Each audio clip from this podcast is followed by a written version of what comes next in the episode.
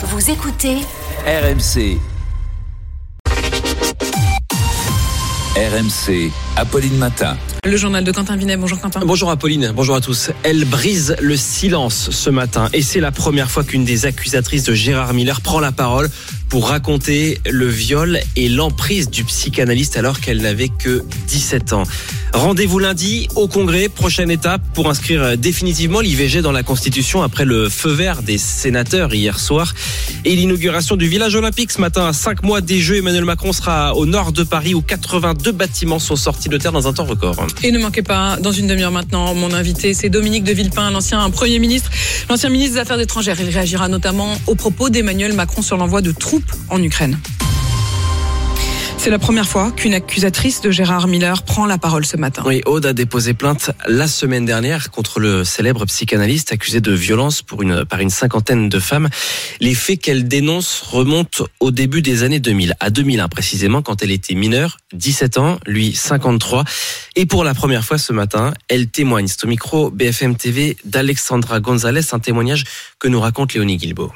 Tout commence par une lettre que Aude envoie au très médiatique Gérard Miller en 2001. Elle a 17 ans et veut l'interviewer pour le journal de son lycée. Le psychiatre invite la jeune fille chez lui à plusieurs reprises. C'est lors de leur troisième rencontre que tout dérape. Et il m'embrasse. J'ai le souvenir qu'il en pèse son pantalon, qu'il sort son sexe. Il me met son sexe dans la main pour me demander de, de masturber et le met dans ma bouche. Et je suis à ce moment-là complètement bloquée dans mon corps. Complètement hagard, elle refoule immédiatement ce qu'elle vient de subir et ce n'est que 22 ans plus tard que tout remonte d'un coup. On m'envoie la capture d'écran de l'article où il y a marqué Gérard Miller, témoignage d'agression sexuelle et de viol. Et là, j'ai les images qui reviennent, j'ai envie de vomir. Il faut que je parle, il faut que ça sorte. Aude décide alors de porter plainte. Depuis, elle ne parvient pas à s'extraire de ce cauchemar. Le fait que ce soit quelqu'un de connu, euh, bah, vous en entendez parler tout le temps. Ça a été super dur aussi quand il s'est défendu, mais d'une violence, de nous nier encore. Ça me glace le sang en fait. Deux autres femmes ont porté plainte contre Gérard Miller. De son côté, il assure n'avoir commis aucune infraction et être prêt à répondre sur chacun des faits reprochés. Il est 8h03 sur RMC. Les députés et les sénateurs ont rendez-vous lundi devant le, le Congrès pour un, vote qui s'annonce d'ores et déjà historique puisqu'il s'agira de graver dans le marbre l'inscription de l'IVG dans la Constitution. La France bientôt, certainement donc le premier pays à, à, le faire. Les sénateurs ont finalement donné leur feu vert hier soir. Il y avait des scènes de, de liesse hein, dans les couloirs habituellement feutrés du Sénat. Sébastien Krebs, vous y étiez pour euh, RMC. L'IVG sera bientôt inscrit dans la Constitution. Oui, il faudra les voix des trois cinquièmes des députés et sénateurs lundi sous les dorures de Versailles. Et désormais, il ne fait plus aucun doute que cette majorité sera atteinte. L'Assemblée avait déjà voté très largement. Et hier soir, au Sénat, les élus de la droite les plus réticents ont finalement été mis en minorité. 72 LR ont finalement voté pour, alors qu'il n'était que 16 il y a un an lors du premier vote. Ce sont les Français qui ont gagné, disait hier soir une sénatrice socialiste. La pression de l'opinion a pesé et certains ont changé d'avis dans les toutes dernières heures pour ne pas apparaître à rebours de l'histoire. Emmanuel Macron a convoqué le Congrès sans tarder. On le voit, c'est le calendrier qu'il souhaitait aboutir à quelques jours de la date symbolique du 8 mars, la journée du droit des femmes. En attendant, c'est aujourd'hui que les députés vont voter les tarifs réglementés de l'électricité pour toutes les petites entreprises, celles de moins de 10 salariés, même les plus énergivores. On en compte plus d'un million. Ça concerne notamment les boulangeries hein, qui souffrent euh, ces dernières années des hausses de l'électricité et qui sont donc soulagées, Martin Cadoré pouvoir bénéficier du tarif réglementé. Certes, la mesure ne s'appliquerait qu'en février 2025, mais sa philosophie satisfait Pascal Wozniak, boulanger dans les Pyrénées-Atlantiques. Ce sera plus avantageux pour nous, oui. On pourra pas aller au-delà du plafond pour éviter justement euh, que ça parte d'un délire de, de x5, x10, euh, comme, comme on a pu euh, constater ces dernières années. Lui-même a vu sa facture d'électricité exploser en trois ans de 10 000 à 36 000 euros par an. Je venais juste de racheter une, une nouvelle boulangerie et j'étais en train justement de la moderniser suite à ça, j'ai tout stoppé parce que je me suis retrouvé un peu euh, ben, sous l'eau, hein, carrément. Et bien cette loi va nous permettre de nous projeter à partir de 2025. Un peu tard par rapport aux tarifs en vigueur au plus fort de la crise, c'est ce que pense Jean-Guilhem Daré, délégué général du syndicat des indépendants et des TPE. Nous sommes plus d'une année plus tard et euh, bah, le tarif réglementé a augmenté. Il est aujourd'hui à 205 euros du mégawatt lorsque les prix de marché ont baissé. En gros, on est aujourd'hui à 170 euros du mégawatt. Donc euh, ça n'aura d'effet positif que dans le cas d'une nouvelle crise. Et il y a urgence, plus d'un tiers des boulangeries envisageaient de mettre la clé sous la porte fin 2023, selon la Fédération de la profession.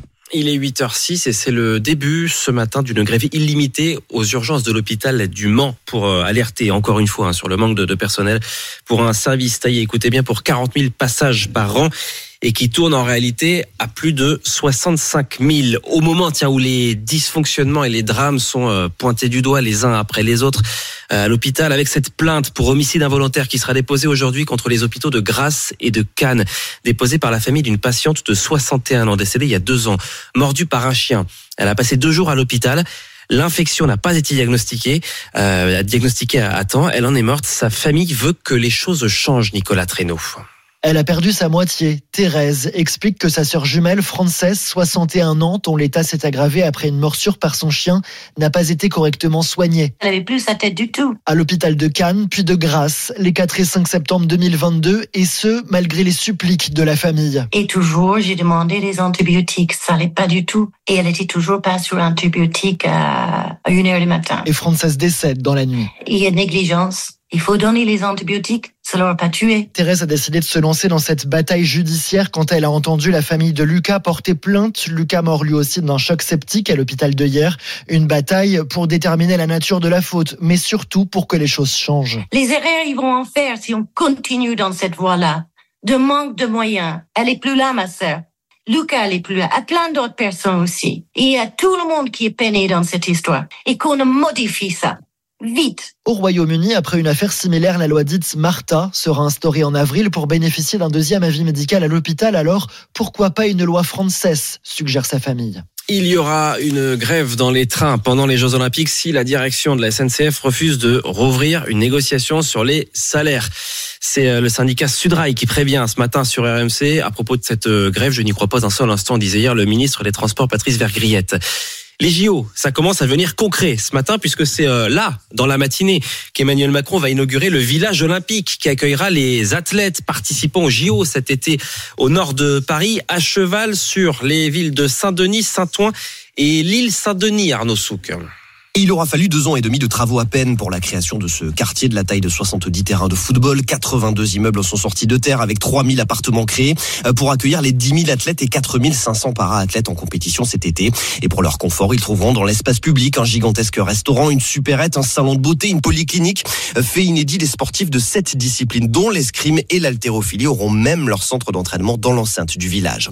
Un complexe en front de scène accessible par le métro, qui est aussi l'un des emblèmes de l'héritage olympique cher aux organisateurs de Paris 2024. Car dès l'automne 2025, 6000 personnes s'installeront dans ces logements.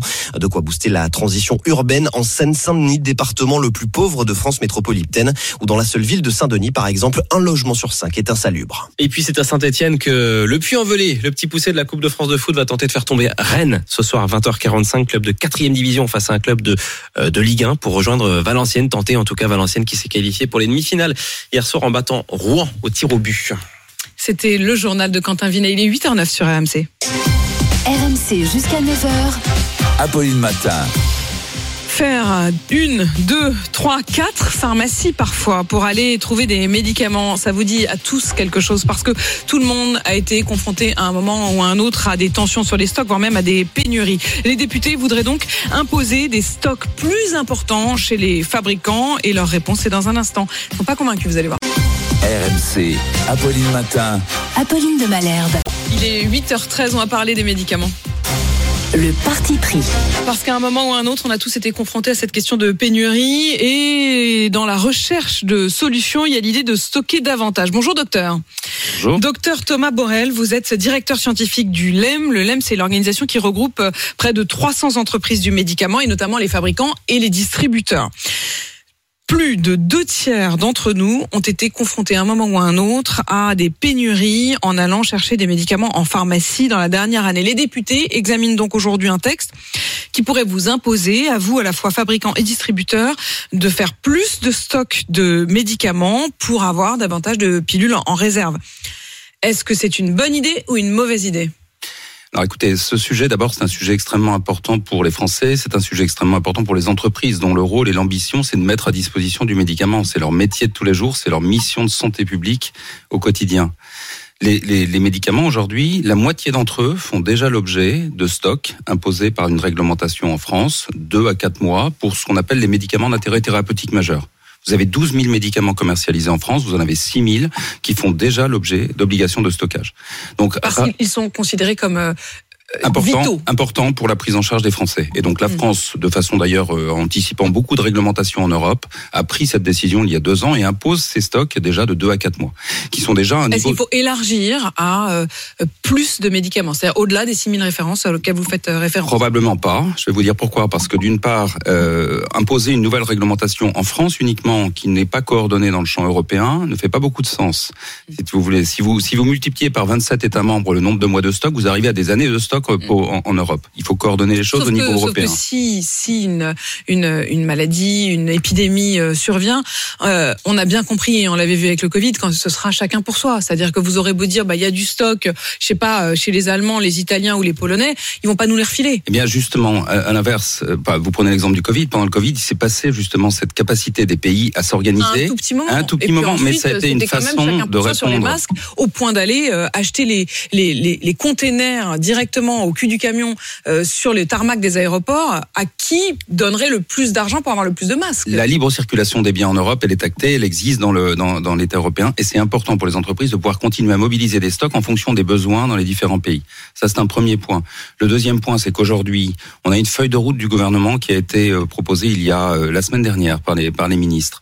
Donc, mettons-nous autour de la table pour mettre en place les actions concrètes qui sont proposées. Et ce qu'on cherche nous en tant qu'entreprise du médicament, c'est de trouver des réponses concrètes qui s'adaptent aux contraintes et au cycle de vie des médicaments, des, des produits par les entreprises. que euh, quelles sont donc les propositions que vous vous mettez sur la table et qui vous paraîtraient plus utiles euh, et, et, et plus raccord avec euh, le produit spécifique, avec la spécificité du médicament? Alors, je vais vous donner deux aspects sur ce sujet-là. Il y en a un certain nombre, deux aspects. Premièrement, vous avez un certain nombre de médicaments qui font l'objet aujourd'hui de coûts d'exploitation, c'est-à-dire de coûts de production, qui sont supérieurs au prix d'achat par l'assurance maladie. Donc, en gros, ils sont vendus à perte.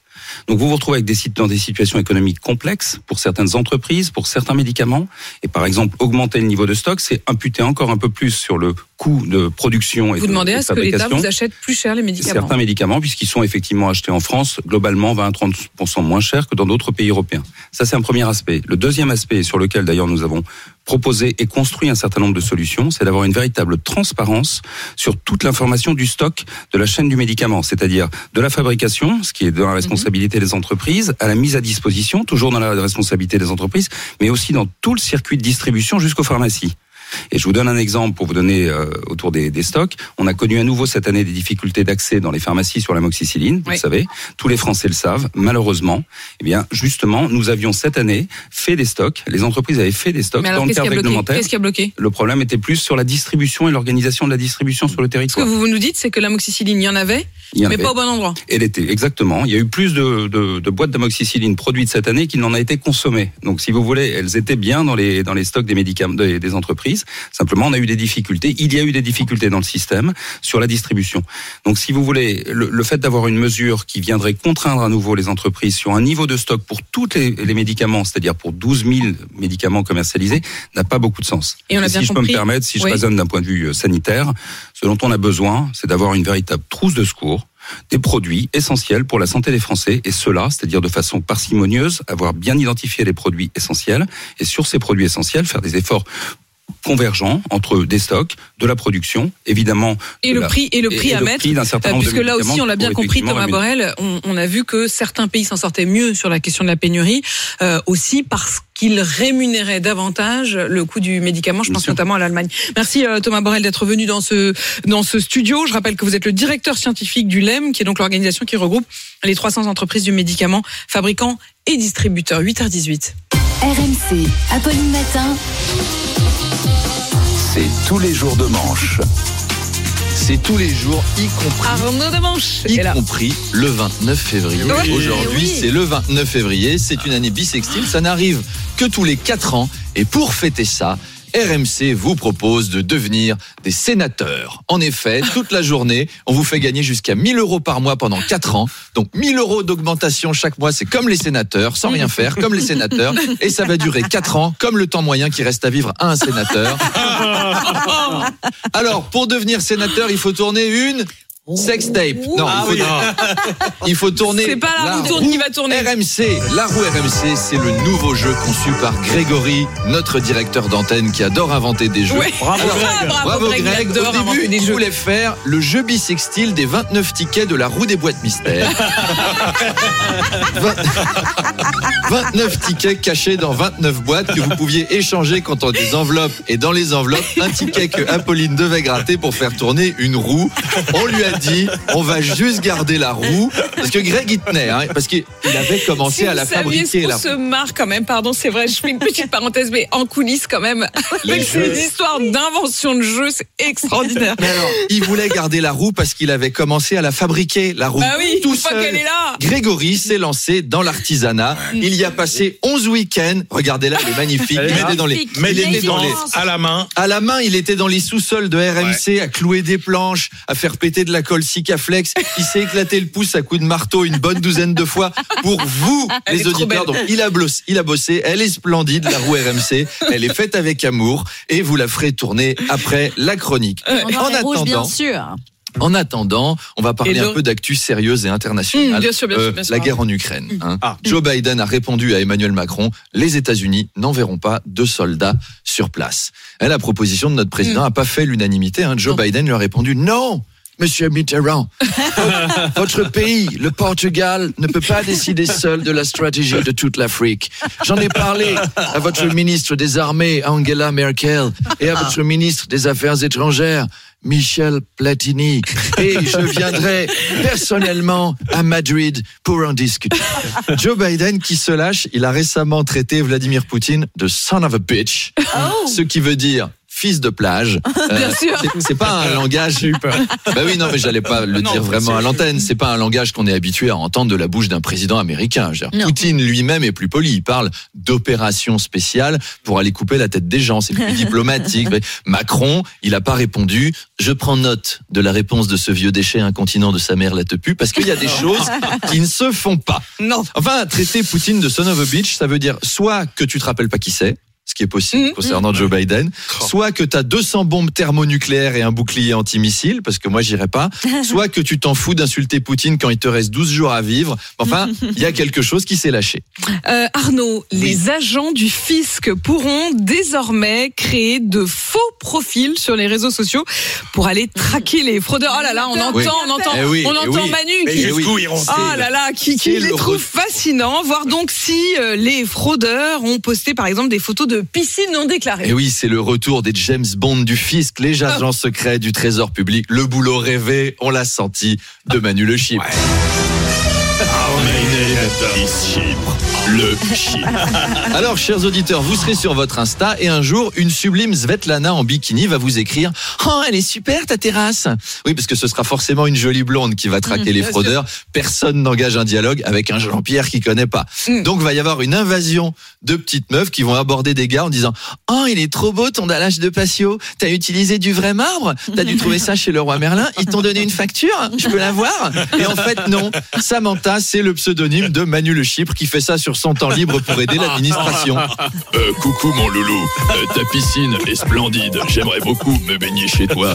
Je te servirai un daiquiri, comme ça tu pourras me montrer ton permis de construire et ta déclaration au cadastre. Et de l'autre côté, imagine, c'est un mec du BTP qui s'est construit ça tout seul. Il va tomber amoureux. Les gars, il y a une bombasse qui m'a écrit, elle est canon, et en plus, elle s'intéresse à mes travaux. Elle m'a demandé tous les plans, c'est la femme de ma vie. Et en fait, non, c'est Manu qui l'embobine. Et oui, euh, mon lapin, on passera de merveilleux moments sur cette terrasse que tu as certainement mentionné sur ta décla- dernière déclaration. Hein, mon chéri Regarde, l'eau est moirée comme une cravate Brioni. Oh, je te, je te ferai, je te ferai des tartines de terrine Rimbaud. Ah, je me suis trahi, je me suis trahi. Donc, méfiez-vous sur Instagram. Les faux profils Ah bon, débarquent. À demain. À demain Arnaud. Et top, c'est parti. Votre rendez-vous sur RMC avec la carte pro Brico Dépôt, la carte qui fait gagner du temps aux pros. Ah, et hop, deux secondes de gagner. Faites tourner la roue RMC. Enfin, ne partez pas Arnaud, restez Ah non, avec nous pour roue. ce Ah bah oui. très grand moment. La, roue. roue. RMC. Enzo est le gagnant du jour. Bonjour Enzo. Bonjour, Oh Enzo, vous vivez où? Vous êtes dans quel coin? Je vis à Avignon. Enzo, grâce à vous, je vais tourner la roue.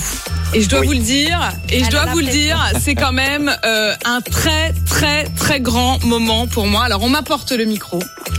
Enzo, je poursuis avec vous. Vous êtes prêt Enzo ou pas? Apolline, s'il Oui, je suis prêt. Vous le savez, Enzo, vous pouvez Oui. gagner jusqu'à 1000 euros par mois pendant Oui. 4 ans. Et je, c'est une roue qui a été Oui. validée par un huissier. Absolument. Elle doit tourner au minimum 3 tours. Je vais donc y mettre toute mon énergie et tout mon cœur, Enzo, je vous promets. C'est mon moment avec vous. Enzo, on y va. Attention. Fort, hein. 1, 2, 3. Un, deux, J'ai peur. 3. tours. Attention. Enzo, Enzo, Enzo. 20. 20. Ça fait. Bon, ça fait, attendez, attendez, attendez. Pendant quatre attendez, ans, ça 20, fait pendant 4 ans, 960 tous les mois. euros. 960 euros. Vous avez gagné 960 euros, Enzo. Bravo. Ah ben, merci beaucoup. Et bravo à vous. Merci. J'avais assez envie de la, la re- de la refaire tourner, mais je ne peux pas, Enzo. En tout cas, félicitations à vous. On est très, très, très heureux. Ben, merci beaucoup, merci à vous. Je vous écoute tous les jours et c'est vraiment toujours un grand plaisir de, de, de vous écouter. Mais Ah c'est bah, ça votre plus grande richesse, Enzo. c'est nous écouter. oui. Exactement. Et la retourne va tourner. Et la roue tourne va tourner, mais oui. Et on cite Franck, on cite Franck Ribéry tous les jours. Mais oui, parce Dans que la roue va au salon, dans les grandes pourrait gueules. d'ailleurs l'entendre, tiens, Franck Ribéry. J'espère que la retourne va, va vite tourner. Trop beau. Donc elle va retourner très très vite Au dans salon. les GG parce que cette roue telle que vous la voyez euh, derrière moi pour ceux qui nous regardent sur RMC Story, elle part, elle va rejoindre les GG sur le stand donc euh, au salon de l'agriculture, ils la tourneront tout à l'heure, vous avez entendu l'alerte, vous pouvez donc euh, vous Oui, Il y a le fourgon. Vous pouvez vous inscrire, vous envoyer roue au 7 32 16. On est très très heureux de vous faire euh, gagner. Il est 8h25. Vous avez donc 5 minutes pour jouer. Et en même temps évidemment euh, écoutez l'interview du face-à-face. Dans un instant, mon invité, c'est l'ancien Premier ministre, l'ancien ministre des Affaires étrangères, Dominique de Villepin. Ça se passe sur RMC et BFM TV. Il va réagir notamment aux propos d'Emmanuel Macron, qui n'exclut plus désormais d'envoyer des troupes au sol en Ukraine. À tout de suite. RMC, Apolline Matin. Le rappel des titres, Quentin Vinet. Et au lendemain de la SNCF, c'est Air France KLM qui annonce ce matin un bénéfice de 934 millions d'euros pour 2023, sans précédent dans son histoire, malgré une fin d'année dernière qui a été compliquée avec les effets notamment de la guerre au Proche-Orient. Chiffre d'affaires record de 30 milliards d'euros pour euh, le groupe aérien franco-néerlandais. Concernant la SNCF, il y aura grève pendant les Jeux Olympiques si la direction refuse de rouvrir une négociation sur les salaires. C'est ce que a dit ce matin le syndicat Sudrail sur RMC, syndicat qui prévient donc d'une possible grève pendant les JO cet été. C'est ce matin qu'Emmanuel Macron va d'ailleurs inaugurer le village olympique des, des Jeux Olympiques à, à Saint-Denis, au nord de Paris. 82 bâtiments sortis de terre pour accueillir les 14 500 athlètes en compétition cet été. Les filles de l'équipe de France de football ont échoué hier soir en finale de la Ligue des Nations. Elles ont perdu 2-0 contre l'Espagne. Ça se passait en Espagne, à Séville, chez les championnes du monde en titre. Valenciennes se qualifie à son tour hein, pour les demi-finales de la Coupe de France de football. Euh, les Valenciennois ont battu Rouen au tir au but hier soir en attendant le petit poussé, le Puy-en-Velay qui jouera ce soir à Saint-Etienne 20h45 contre le club de, Ligue 1 de, de Rennes. La météo pour euh, aujourd'hui, c'est un temps pluvieux sur la moitié ouest avec des pluies soutenues en basse Normandie, du soleil en allant vers l'est, sauf en Corse où il continue de pleuvoir avec euh, de la neige à partir de 1800 mètres. Attention d'ailleurs au, au risque d'avalanche important en Corse, sur les Alpes frontalières et les Pyrénées. Il va faire doux aujourd'hui. Je vous donne quelques températures pour cet après-midi. 10 à Limoges, 12 à Dijon, 13 à Lyon, 15 à Biarritz et 19 à Nice. Et top, c'est parti Votre rendez-vous sur RMC avec la carte pro Brico Dépôt, la carte qui fait gagner du temps aux pros Ah, Et hop, deux secondes de gagner. C'était le rappel des titres de Quentin Vinet dans un instant. Mon invité, c'est Dominique de Villepin. Dominique de Villepin, ancien ministre des Affaires étrangères, ancien Premier ministre. Il réagira aux propos d'Emmanuel Macron sur l'envoi de troupes au sol en Ukraine. RMC jusqu'à 9h. Apolline Matin. Face à face. Apolline de Malherbe. Il est 8h32 et vous êtes bien sur RMC et BFM TV. Bonjour Dominique de Villepin. Bonjour. Merci d'être dans ce studio pour répondre à mes questions ce matin. Vous êtes l'ancien Premier ministre, bien sûr, ancien ministre des Affaires étrangères. Euh, Emmanuel Macron, qui a donc euh, déclaré depuis l'Élysée euh, lundi soir, on ne doit pas exclure l'envoi de troupes occidentales au, su- au sol en Ukraine. Qu'en pensez-vous? Si on prend la déclaration telle qu'elle telle qu'elle est exprimée ce jour-là, puisqu'elle a été corrigée, euh, elle introduit un élément de, de confusion regrettable. Dans un rendez-vous qui est un rendez-vous important, le sommet de Paris, rassemblant euh, plus d'une vingtaine de chefs d'État et de gouvernement euh, européens pour coordonner l'action euh, européenne en Ukraine. Donc je, je ne suis pas sûr que l'objectif visé, qui était sans doute d'envoyer un message de fermeté à Vladimir Poutine, dans un temps qui est un temps difficile, puisqu'on voit bien euh, que l'échec de l'offensive ukrainienne a introduit euh, un élément de doute, euh, qu'il y a par ailleurs euh, aujourd'hui euh, un sentiment de force du côté russe, du côté de Vladimir Poutine.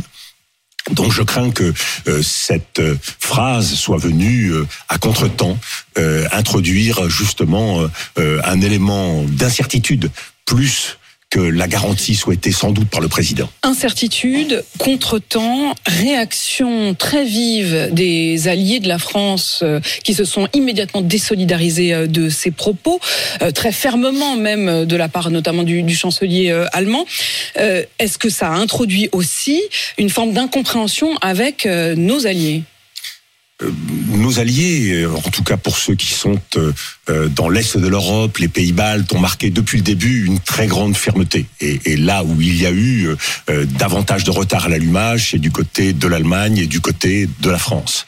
Euh, nous avons rattrapé euh, le temps perdu, si je puis dire, et le discours de Bratislava d'Emmanuel Macron a marqué euh, un recalage de la position française vis-à-vis de l'Ukraine, une volonté euh, de fermeté dans le soutien apporté à l'Ukraine. Est-ce qu'il faut aller plus loin? Euh, Je crois que euh, c'est là qu'est le malentendu. C'est que dans le soutien que nous exprimons en tant qu'Européens à l'Ukraine, nous constatons des ratés. Nous constatons euh, que nous n'avons pas été capables euh, de faire ce que nous avons dit. Nous avions n'avons pas promis été un million d'obus, nous n'en avons apporté que 300 000. qu'un tiers. Absolument. Euh, nous n'avons pas réussi dans les temps à livrer les matériels requis pour mener les opérations nécessaires, ce qui explique sans doute en partie l'échec de l'offensive de l'été-automne dernière. Donc il y a là une situation de facto Est-ce de par manque. culpabilité, au fond Qu'est-ce qui peut expliquer Et là, j'aimerais aussi comprendre, euh, vous-même, vous avez vécu de nombreuses situations de sommets internationaux. A-t-il été dépassé par sa pensée? Comment vous expliquez, au fond, que cette phrase, à 22 heures, pas- après de, des heures de, de réunion avec ses chefs d'État, comment vous expliquez ça? très difficile de, de, euh, d'analyser la pensée présidentielle. Je crois qu'il y a trois éléments qui ont pu jouer, se confondre. Le premier, il est politique. C'est la volonté d'établir un clivage. C'est ce qu'on a vu euh, euh, juste après à l'Assemblée nationale, marquer un clivage Vis-à-vis du Rassemblement national, vis-à-vis du Rassemblement national, absolument, marquant un clivage entre ceux qui sont euh, résolument engagés euh, à défendre l'Ukraine jusqu'au bout, sans condition, et ceux qui, au contraire, euh, apparaissent comme davantage euh, hésitants. Deuxième élément, un objectif, euh, lui, plus diplomatique, plus stratégique, qui est dans un moment d'effacement euh, du leadership américain, essayer de marquer un leadership français. Emmanuel Macron a toujours eu le goût de ces de ces saillies, euh, essayer de poser euh, sa, sa sa sa voix et de poser euh, sa vision euh, en substitution euh, du banque américain. Et puis il y a aussi peut-être un syndrome qui est qui est assez fort dans dans la vie internationale, qui est la volonté de trouver la la phrase magique, la pensée magique qui permet d'écraser le match, ce qui est une formule très macronienne. Et c'est un peu la référence à Mario Draghi qui en euh, euh, 2012 avait réussi avec une petite phrase, whatever it takes.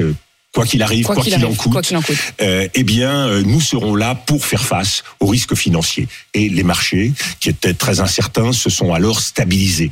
Cette petite phrase d'Emmanuel Macron, elle me fait penser qu'il a eu sans doute cette envie euh, un peu magique Ça n'a pas donné le même résultat.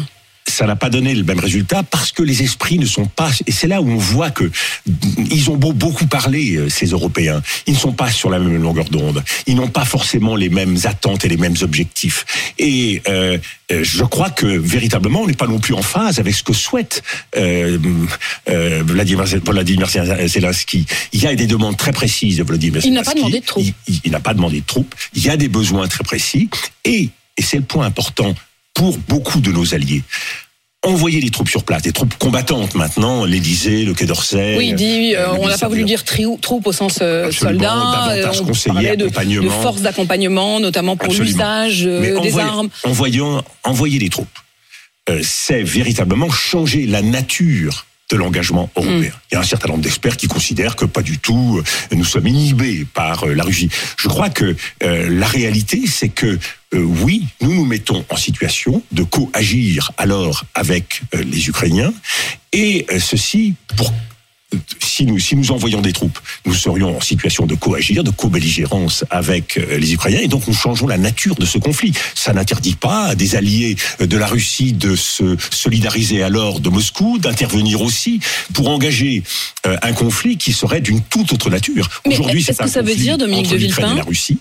Nous serions alors dans un conflit qui s'élargirait considérablement. Dominique de Villepin, il y a le fait de l'avoir dit et de sans doute euh, aurait-il mieux fait de ne pas le dire, mais sur le fond, ce que je comprends malgré tout, Dominique de Villepin, c'est que vous vous estimez que ce serait une erreur d'envoyer des troupes. C'est-à-dire que il y, a- il y a le fait de le dire, mais il y a le fait de le faire Bien ou d'envisager même de le faire. Et si on prend Emmanuel Macron au mot, euh, prenons-le au mot au fond.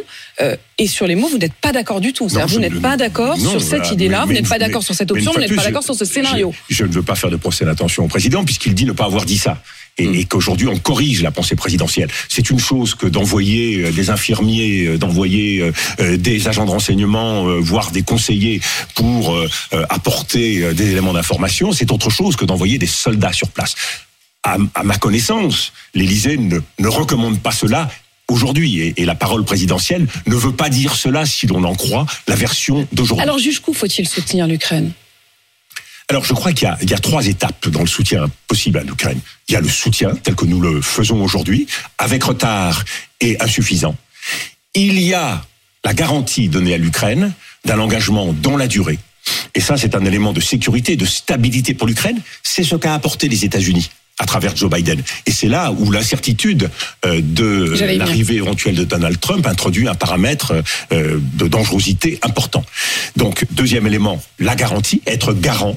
Et il y a un troisième élément, c'est être combattant. C'est être au sol, c'est s'engager avec l'Ukraine. Je crois que cette étape-là, elle est très très peu recommandable. Elle introduit un paramètre qui change complètement la nature et je crois même qu'elle dessert profondément les objectifs stratégiques de la France. La France a mis en avant un concept auquel je crois, qui est celui qui avancé par Emmanuel Macron, qui est celui de l'autonomie stratégique européenne. L'autonomie stratégique européenne, on a du mal à convaincre nos alliés Oui, européens mais vous le disiez vous-même, on n'est pas d'accord. on, on a du mal à convaincre nos amis européens parce qu'ils veulent continuer à reposer sur euh, euh, le soutien américain, quoi qu'il arrive. Il y a un deuxième concept euh, français qu'a défendu Emmanuel Macron dans la lignée gaulo-mitterrandiste, mais dont il ne reste pas grand-chose, qui est celui de la politique d'équilibre, puissance d'équilibre. Là encore, on brouille les messages. Et c'est ce qui m'inquiète. Nous sommes dans un monde, et il faut bien le mesurer, qui est un monde dangereux, beaucoup plus dangereux qu'hier. Nous avons changé de monde. Ce monde, il voit une accélération des crises. Ce monde, il voit par ailleurs une aggravation des crises. Et il voit une interdépendance entre ces crises. Aujourd'hui, il y a des liens profonds entre la situation en Ukraine, la situation à Gaza, éventuellement l'ouverture d'un front euh, en Iran ou au Liban, voire un front en Corée du Sud, en Corée du Nord avec la Corée du Sud. Tous ces éléments-là doivent nous conduire à penser le champ de bataille comme étant global. Un champ de bataille politique, un champ de bataille stratégique, un champ de bataille militaire. Et donc l'interaction est très importante. Et dans euh, cette confrontation qui s'organise, il est très important que la France joue son rôle. Et le rôle de la France, c'est d'être médiateur entre plusieurs mondes, et en particulier de se faire euh, la voix du Sud global. Aujourd'hui, ce qui C'est quoi est le Sud global? Alors justement, tous les pays du Sud, tous les pays du Sud qui aujourd'hui euh, se retrouvent sur une ligne pour euh, euh, une ligne de développement, une ligne euh, stratégique, une ligne de dénonciation euh, de l'impérialisme et du colonialisme. Donc il y a, il y a des fondements euh, historiques. Et pour critiquer les positions de l'Occident qui ne prennent pas suffisamment en compte leur propre vision, leur propre Mais puisque vous parlez de la globalité, quelle est la position de la France, mais quelle est aussi la position de la Russie? Quand vous voyez que Vladimir Poutine n'a jamais condamné le massacre du 7 octobre et a invité demain sur le sol russe le Hamas, le djihad islamique euh, palestinien et le Fatah euh, pour des pourparlers et que parallèlement il se rapproche de l'Iran. Est-ce que la Russie n'est pas en train de prendre le leadership de ce sud global dont vous parlez? Justement, c'est bien, bien ce que je vous dis. Euh, la Russie est en train de prendre la tête, acquiert une crédibilité, et c'est là où elle a réussi, que ce soit sur l'Ukraine ou que ce soit sur le Proche-Orient, sur Gaza, à gagner une partie de l'opinion internationale, le soutien d'un certain nombre d'États, dans le cadre des Nations Unies, dans le cadre d'un certain nombre d'organisations, et c'est ce qui fait que nous sommes euh, en train de perdre la bataille diplomatique mondiale, la bataille de l'influence, la bataille de la crédibilité. Et c'est en cela que nous devons corriger nos erreurs. Nous avons pratiqué le deux poids, deux mesures entre l'Ukraine et le Proche-Orient. Nous devons corriger cela. C'est quoi le deux poids deux Nous mesures défendons le droit international en Ukraine. Il y a eu une agression russe. Nous ne pouvons pas l'accepter. Et nous ne devons pas permettre à la Russie euh, de gagner en Ukraine. C'est clair, c'est une position simple. Eh bien, à Gaza, nous devons défendre une solution politique. Même si aujourd'hui, nous le voyons bien, Israël fait tout pour éviter que cette solution politique d'un État palestinien indépendant n'arrive pas sur la table. C'est la seule façon Mais vous avez parlé de la question de rétablir- l'agression. Qui est l'agresseur? Dans le cas, dans, dans le cas, dans le cas, de- dans le cas du Proche-Orient, je parle du respect du droit international. Il n'y a pas eu respect du droit international par Israël. Euh, la question de l'horreur du 7 octobre, je ne la discute pas et personne, je crois, euh, ne peut sérieusement la discuter. Mais au-delà de ce drame, il y a une question de respect du droit international, de justice à rendre au peuple Et palestinien. là-dessus, quel est le rôle de la France? Quel doit être le rôle de la France? Comment le- vous lisez la politique Le rôle de la France, le rôle de la France, c'est de montrer aux pays du Sud, dont je dois dire d'ailleurs qu'on peut s'étonner euh, de euh, du relatif effacement euh, des pays arabes, par exemple, sur cet enjeu de Gaza. On entend peu la voix des pays arabes, on entend peu la voix des leaders du Sud global. Et de ce point de vue-là, je crois qu'il y a une responsabilité qui n'est pas assumée. Mais il n'empêche que les Qu'aimeriez-vous qu'ils disent que les qu'ils poussent dans le sens d'une réponse internationale commune et qu'ils fassent pression pour que de part et d'autre il y ait la perspective d'une solution Est-ce politique. que la France devrait tenter de réunir justement tous ces... La France doit d'abord souligner l'importance d'arriver à un cessez-le-feu et un accord humanitaire. Songez, euh, Madame de Malherbe, qu'il y a eu, selon M. Zelensky, 31 000 morts militaires en Ukraine. Il y a aujourd'hui, nous sommes en train de dépasser les 30 000 morts civiles à Gaza, des enfants, des femmes. Problème d'eau, problème d'alimentation, problème d'assainissement, épidémie, épidémie qui est en train euh, de se multiplier. Tous ces éléments soulignent le véritable drame qui est en train de se jouer à Gaza. Eh bien, oui, la France doit être leader. Oui, nous devons être capables de mettre des actes derrière des mots. La question de savoir comment nous faisons pression sur Israël pour faire en sorte qu'Israël change ses stratégies. Israël ne veut pas véritablement d'un cessez-le-feu durable. Il y a aujourd'hui, dans la période du ramadan, l'hypothèse d'un cessez-le-feu qui pourrait intervenir, mais Benjamin Netanyahu rappelle qu'il y aura une offensive qui euh, se déroulera sur euh, Gaza et en particulier sur Rafah où sont concentrées 1 500 000 personnes, ce qui fera des ravages absolument considérables. Ces massacres-là, ils sont vus en direct par les deux tiers de l'humanité.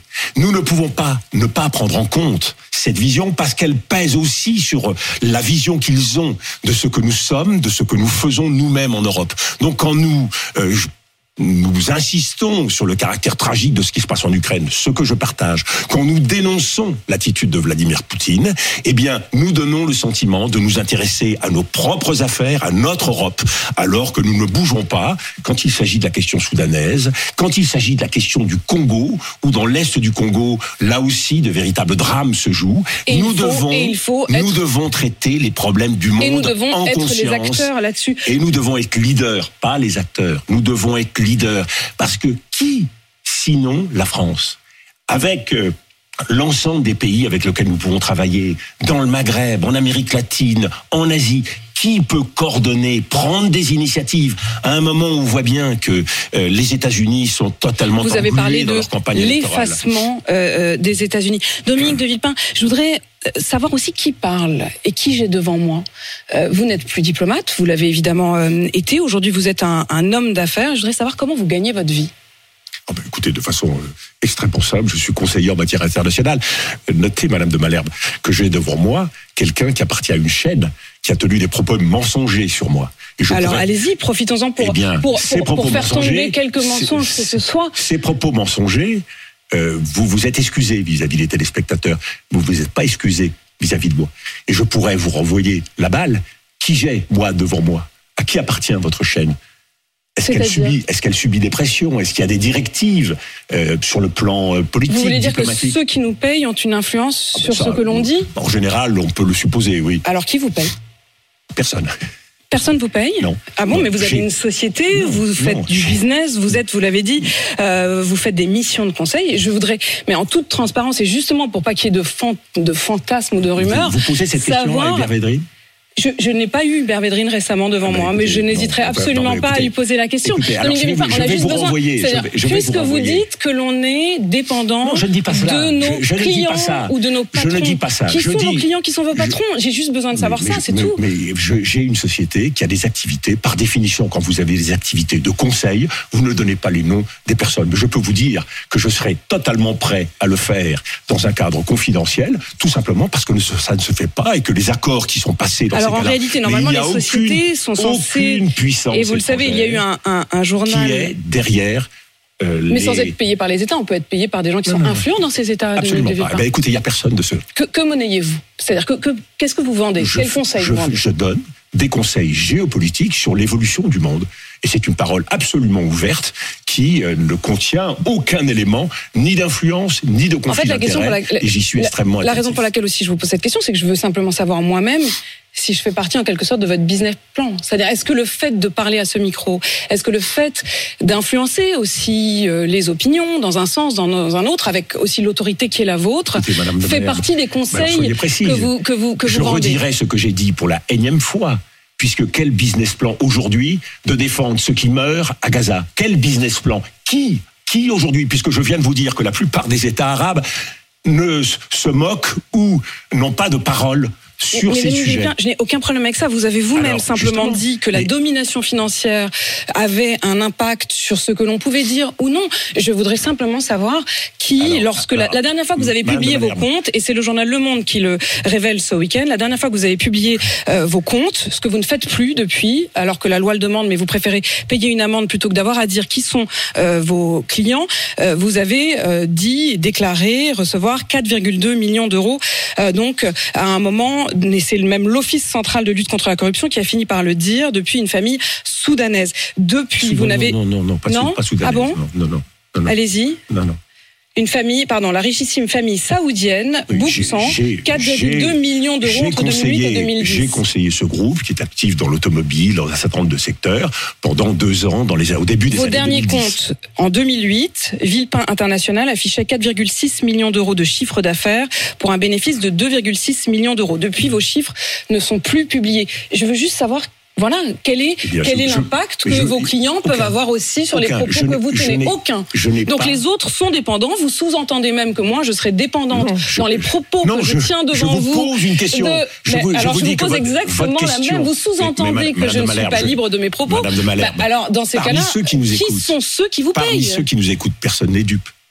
Votre seul but aujourd'hui, c'est de gagner du temps d'antenne pour m'empêcher de dire le message que j'ai à dire. Moi, je pourrais vous dire, est-ce que le message que je comment porte... vous pouvez dire une chose pareille Je vous ai mais toujours invité régulièrement. Il y a cet article qui est sorti ce week-end. Il y a eu Il y a trois jours dans le journal articles. Le Monde deux articles qui comportent qui toujours s'intéresse qui à vos affaires et qui mêmes pose erreurs. beaucoup de questions Eh bien, sur l'argent et qui demandent d'où vient votre argent. Ils ont enquêté Je vous pose la même question Ils ont enquêté pendant deux mois et ils n'ont rien trouvé.